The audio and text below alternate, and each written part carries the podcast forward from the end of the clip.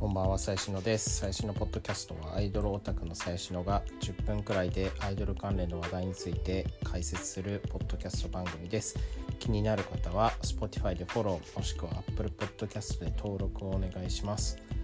ということで、えー今日はですね、朝からあのライブに行ってきたんですけど、えー朝はですね、てるてるとハープのワンあツーマンで渋谷テイクオフっていうライブハウスであったんですけど、えーそれは三つ編み公演ということで、まあ、皆さんメンバーが三つ編みにした状態でライブを、えー行ってました。はい、で、えー夜はですね、えー、ヨアニーライブステーションでですね、えースリーマンかな、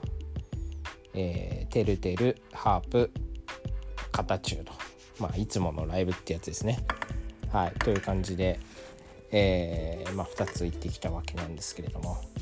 あのーあれですね、まあ、最近またね都内でもコロナが、あのーまあ、都内というか全国的にまた増えてきて結構こう冬怪しくなってきてるなみたいな。なんかとあるアイドルグループとかもちょっとしばらく特典会控えようみたいなあの動きが出てたりとかライブに出演を見送るみたいなのもちょっと出てきてはいるので結構こう慎重に見極めというか、うん、なんかまたその夏前のその自粛期間中みたいなライブが全然できないみたいなあのフェーズになる可能性はまあゼロじゃないかなみたいな。まあそのそうですね。GoTo も今こうやめるやめないみたいな話が出てますけどまあライブというかエンタメ業界も同じくなんかそんな感じでまたちょっと危うい期間。まあ冬なんでねあのそういうなんだろうウイルスとかってやっぱ乾燥してるとあの感染というかこう広まりやすいとは思うのでまあ気をつけろっつっても何を気をつけるんだっていう話なんですけどね。もう皆さん十分ねマスクして、えーソーシャルディスタンスして気をつけてるとは思うんですけども。まあねライブ止めるっていうのもねまあわかるんですけどまあでもライブでねご飯食べてる人たちもいるしみたいなで一方でね俺らみたいにライブ見たい人たちもいるしみたいなのでまあ別にやめなくてもいいけどまあでもそれでねクラスターが発生してしまうとね元も子もないのでまあ最大限気をつけてやりましょうっていう話でしかないかなとは思います。はい、今日でもあの見てて思って特典会を見てて思ったんですけどあの片中さんがですねあのビニールシートなくて彼女たちはマスクプラスフェイスシールドで、えービニールシートなしで特典会やってらっしゃるんですよね。まあ前からやそれなんですけど。あの僕前から思ってることがあって前からっていうかそのコロナになってから。そのねビニールシートが本当にクソ邪魔だなってあの思っていてまあもちろんその感染を最大限防ぐためにはま必要だっていう理論はわかるんですけどあのまあ正直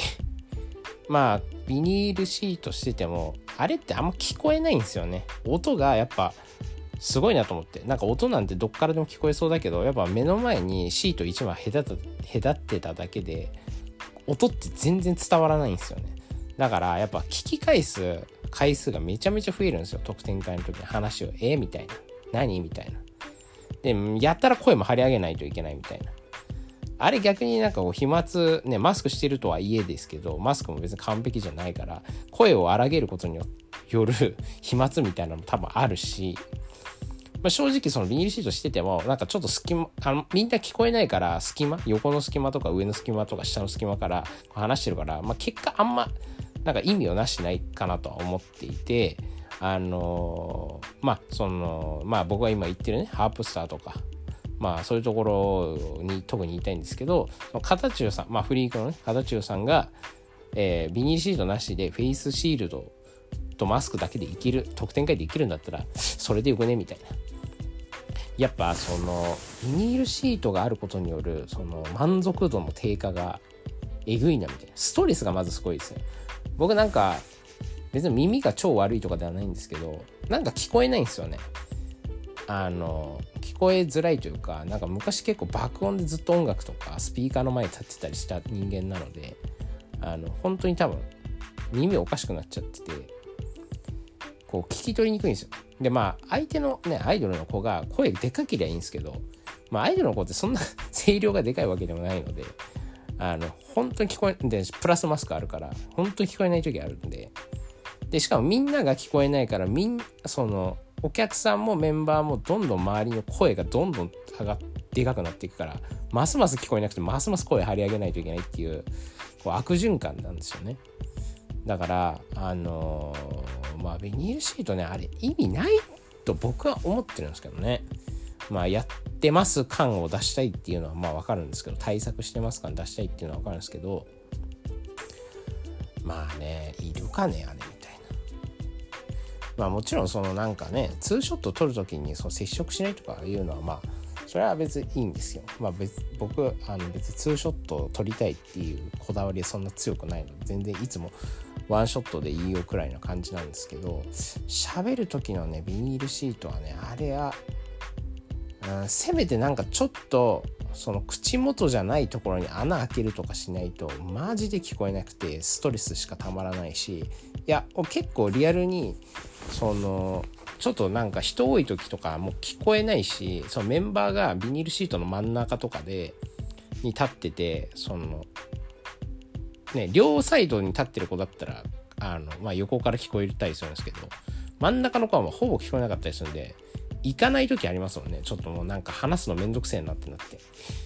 だからねあんまあ、うん、あんま良くない良くないというかうん良くないなって。良くないなっていうかまあ俺が俺がっていう話なんですけど俺が満足しないなっていう話なんですけどあのまあでもそう思ってるオタクの人も多いんじゃないかな。まあアイドルとかももしかしたら思ってるかもしれないですけど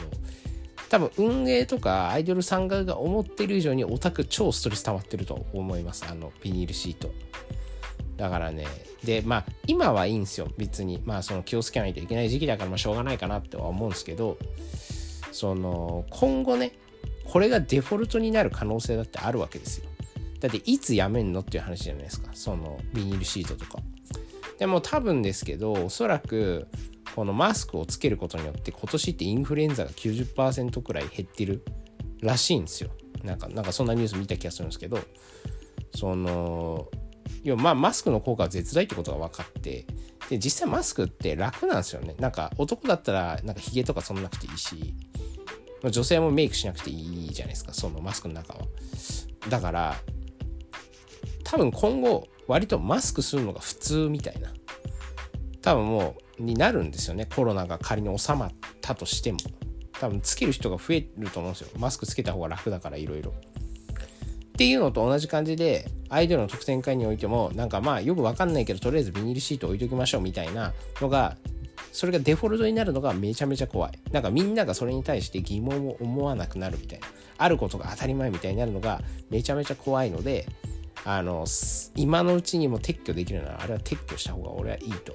えー、思います。今日なんか話してってあるメンバーというかあるアイドルの人と話してて特典会で。なんか女性ファンの話になりましてですね。あのまあその子曰くマネージャーに最近その女子のファンをつけなさいつけるように頑張りなさいと言われたとアドバイスを受けたと、まあ、言っていましてですね。でまあ僕から見てもその子って女のファン女のオタク一人も一人もってことはないかもしれないけどまあ俺が見る限りほぼいないんですよね。なのであまあそのマネージャーさんの言うことはまあごもっともだねみたいなあまあ話をしたんですけどまあそのやっぱアイドルの子ってねそのやっぱタイプに分かれるというか女性ファンがつくアイドルの子と男性ファンが多くなっちゃうアイドルの子って結構いるなと思っててだかあん、まあ、バランスよくいる子ってあんまいないなんかどっちかだなみたいな女性ファンがいる子はちゃんとついてるしつかない子は全くつかないみたいなあの感じなのかなって、えー、思いますね。でまあそのアイドルに関して言うと、まあ、特に地下アイドルに関して言うと、まあ、そもそも客層が男が多いんで、まあ、それ当然男が多いんですけどまあそのファンになるのは男が多いんですけど、まあ、その中でも多分1割とか2割くらい女性のファンもまあいたりするんですよね。でまあそういう人がどういう子についてどういう子にどういう子についてどういう子につかないのかみたいなのはまあなんか単純におもろいなと思って見てるんですけどやっぱでもその今日そのお話しした子さっきその女性ファンをつけないといけないって言われた子に関して言うとまあ確かにちょっとあざとい系の女子というかまあ男受け狙いがちというかまあそっちを意識した、まあ、例えば SNS の投稿だったりとか、まあ、配信のライブ配信のなんか発言だったりとかあのするかなとは思います。いやもう確かにその子のライブ配信って女性ファンが出てきたことはほぼないんじゃないかなっていうレベルで女性ファンいないんですよね。だからやっぱ女ってよく見てんなみたいな。怖えなって思いますね。なんか男ってまあぶっちゃけ誰かで構わず行くじゃないですか、まあ、自分が可愛いと思えば。けど女の人はもう明確にそこ線引きするんですよね。わこの子はちょっと受け入れられないみたいな。多分あるんですよ。でまあそのマネージャーさん曰くねそのまあ今後あの売れるためにはというか。あまあちなみに言うとその子はまあアイドルやってるんだけどまあタレントもやってる。タレント業、まあ、テレビとかちょいちょい出たりとかあのまあアイドル以外の仕事もしてるから多分マネージャーさんは今後ね、まあ、そのアイドル卒業した後のことを考えて女性ファンをつけときなさいよっていう話を多分したと思うんですけどまあそれはもうごもっともというかやっぱねその男性ファンだけがついてる子って男性ファンがつけばつくほど女性ファンがつきづらくなるというか 女性ファンもやっぱりさそのあこの子は他の女性にも受け入れられてる子なんだっていう安心感からまたその別の女性のファンがついたりするのであのそう。なんかなるべくやっぱ薄くてもいいから女性ファンは、まあ、つけておいた方が後々うん、いいのかなみたいな。まあ、男性ファンって、まあ、確かにそのアイドル界隈で言うと、まあ、男性ファンの方が、まあ、なんていうんですかね、まあ、そもそも人口も多いし、で、まあ、金払いもいいというか、そのまあ、ガチ恋とかになると、まあ、それこそね、ちゃんと重課金をしてくれる人が多分多いと思うので、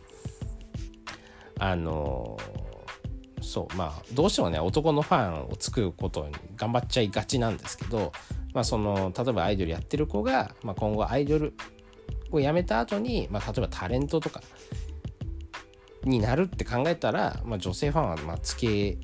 ておいた方がまあいいかなとは思います。まあアイドルで終わるんだったらまあそこはまあもう別に捨ててもいいと思うんですけどね女性ファンを。そう。でねこれまあ女性ファンっていうのもね結構そのアイドル界隈だとあんまりおばさんっておばさんって言い方ちょっと失礼ですけどその年齢がある程度いった女性のファンって本当にその女性ファンの中でもまた比率が少ないというかやっぱ若い女性アイドルのファンの子ってまあ若い女の子が多いんですよね。まあ20代言うて20代くらいまで。あんま30代40代の人ってまあ全くいなくはないですけど本当稀だなと思うので多分ファンをつけるんだったら若い女の子になるんですよね。必然的に。まあ10代20代くらいの。そうだからまあその辺をどう捕まえていくかっていうのはまあ一つなんかあの考えようがあるかなと。まあ別にこの話に関しては僕は何の答えも持ってないんですけどあのまあ10代20代のファンをつけていくっていうのは必要かなやっぱそうなってくるとそのこれは僕の想像ですよ。僕はあのその若い女性ではないので若い女性の方がどういう気持ちでその女性アイドルを応援するのかっていうのは、まあ、究極的には分からないんですけどもあのまあ多分だけど女性として憧れられるみたいなのは、まあ、当然あるかなみたいな。男性はその別に女性アイドルに憧れっていうのはあのそんな抱かないというか、まあ、別あの性別が違うしね。あの単純に多分好きっていう気持ちの方が強いと思うんだけどあの女性の場合はやっぱ同性として憧れられるというかこの子の真似したいとかそうって思うのが多分ファンになるきっかけになることが多いんじゃないかなみたいな。まあそれはあれですよね。まあ例えば女性だとまあ女性のモデルとかね。それこそ若い子だとやっぱホープティーのモデルとかセブンティーンのモデルとかに憧れる女性のファンっていっぱいいるしそれこそねまあ何なんでしょうね。まあハロプロとかもそうですよね。やっぱハロプロとかはまあ多分ハロプロの女性オタクの方はあんま別に憧れとかもないというかなんかハロプロの女ファンってまあただのオタクの子が多いのであのそこはなんかメンズとそんな変わらない気持ちだと思うんですけどまあなんだろう。まああれもだからそのかっこいいとかですよね。ちょっとその、えー、パフォーマンスがやっぱハロプロだだとやっぱパフォーマンスがかっこいいみたいなので、まあ、女性ファンがつく。まあもちろん可愛いっていうのも当然あるんですけどね。そうそう。あとだから最近で言うとだからそのゾックみたいな。なんかちょっといわゆるブリブリのアイドルじゃなくてみたいな。ちょっと尖ったアイドルであれはなんかある種のカリスマ性みたいな。あ他にはだからあとユユちょアイドルじゃないけど、まあ、ユーコスとかね。ユーコスとかめちゃめちゃ女ファンが多い。まああれはでも逆にあざとさを極めていった方になんかたまたま解があったというか答えがあったというか。そのまあもちろんそんなぶりっ子したいというか可愛くなりたい。あざとくあざとい女子が好きです好きですっていう女の子も当然いるので、まあ、そういう子たちをちゃんとものものにしたというか自分た自分のファンにしていったのは、まあ、ユーコスの凄さだったなと、えー、思います。まあ、あとなんだろうな多分女性ファンが多い。僕これは別にライブ行ったことないから分かんないですけど、まあ、イコラブとか女性ファンが多いイメージありますねなんか。まああれもだから可愛いですよね。あれはだからなんかうんそうだどうなんだろう。斎藤渚ちゃんとかまああざとさはあるけどまあでも女性から見ても多分同年代の女の子から見てもめちゃめちゃ可愛くて憧れるっていう多分対象なんじゃないかなっていうふうに、えー、思いますね。はい。だからまあちょっとやっぱその男性ファンが喜ぶポイントと女性ファンが喜ぶポイントって微妙に違うんで、まあ、その自分のファン層をどうコントロールしていくかっていうのは、まあ、そのどのファンをつけたいかにだいぶ寄ってくるというか結構その辺はなんか自分でイメージコントロールしないとむずいんじゃないかな。なんかただただ普通にアイドル頑張ってるだけだと、まあ、そんなに女性ファンって多分つかないのでまあそうですね、まあ、狙っていくしかないみたいな。でまあその今日なんそうですね。今日僕がだからその子にまあアドバイスっていうとおこがましいですけど何言ったかな？なんかまあ、まあ、とりあえずその SNS の投稿とかを、まあ、ちょっとあざとすぎるからもうちょっとなんかおしゃれめにした方がいいんじゃないのみたいな。まあ本人はもう今それをやってるらしいんですけど、あ、ざあざとさをちょっと消してって、その、あんま、その女子が嫌がらない。まあ多分女の人って多分、ね、男に媚び売ってる女ってあんま好きじゃないみたいな、まあ言うじゃないですか。なので、まあそういうところをね、ちょっとなるべくやらずに、まあでもね、これまあ難しいんですよね。でも、いや、あざといのが得意な子っているからね。だし、なんかあざといのが得意なのに無理してファッションぶって、あの、女子受けに転換しても、ワンチャンうまくいかない説もなくもないかなみたいな。結構そこはなんか、コントロールしにくいというか、その、持って生まれた自分のセンスというか、その、やっぱ男に受ける子ってもう生まれつき男に受ける。もちろん努力の部分もあるけどあのなんかその可愛がられるみたいなのはなんかまああると思うのでその辺ね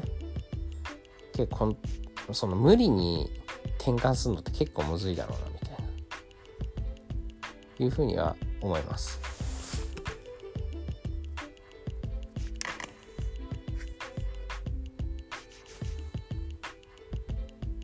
はい、ということであのまとまりがない話なんですけれども